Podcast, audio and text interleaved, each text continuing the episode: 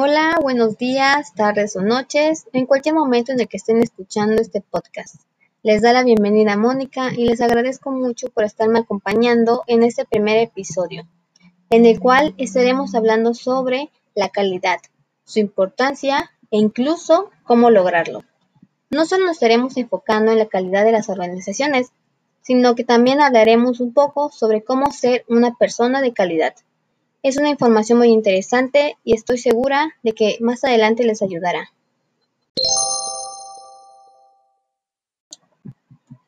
Antes que nada, ¿qué es la calidad?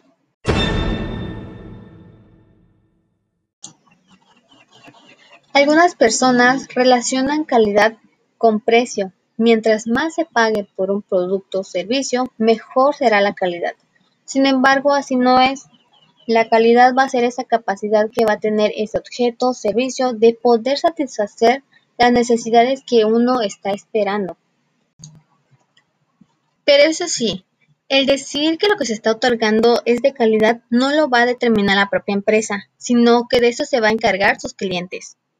La calidad no solo va a estar enfocado para los productos o servicios, sino también para la parte interna de las organizaciones.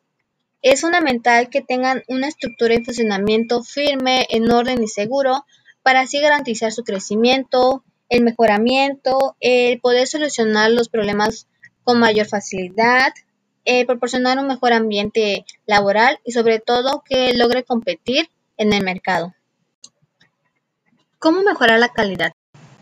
Unos ejemplos pueden ser la implementación de encuestas, unos enfocados para los clientes, y otro enfocado para el personal. En el cliente van a ser la satisfacción de cómo la empresa está proporcionando ese servicio o el producto, para el personal y cómo es el ambiente laboral, de igual manera el hacer un diagnóstico interno de la empresa, el poder capacitar a sus empleados y sobre todo el tener un plan de mejora para la propia empresa. Ya que hemos terminado con este tema, vamos por ¿qué es una persona de calidad?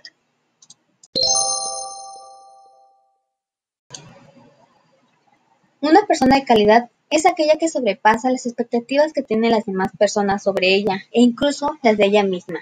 Es aquella persona trabajadora, la que tiene presentes sus valores y que hace uso de ellos. Es esa persona que toma la iniciativa por sí misma antes de que los demás se lo digan. No todas las personas son de calidad, sin embargo, eso no significa que no lo podamos hacer.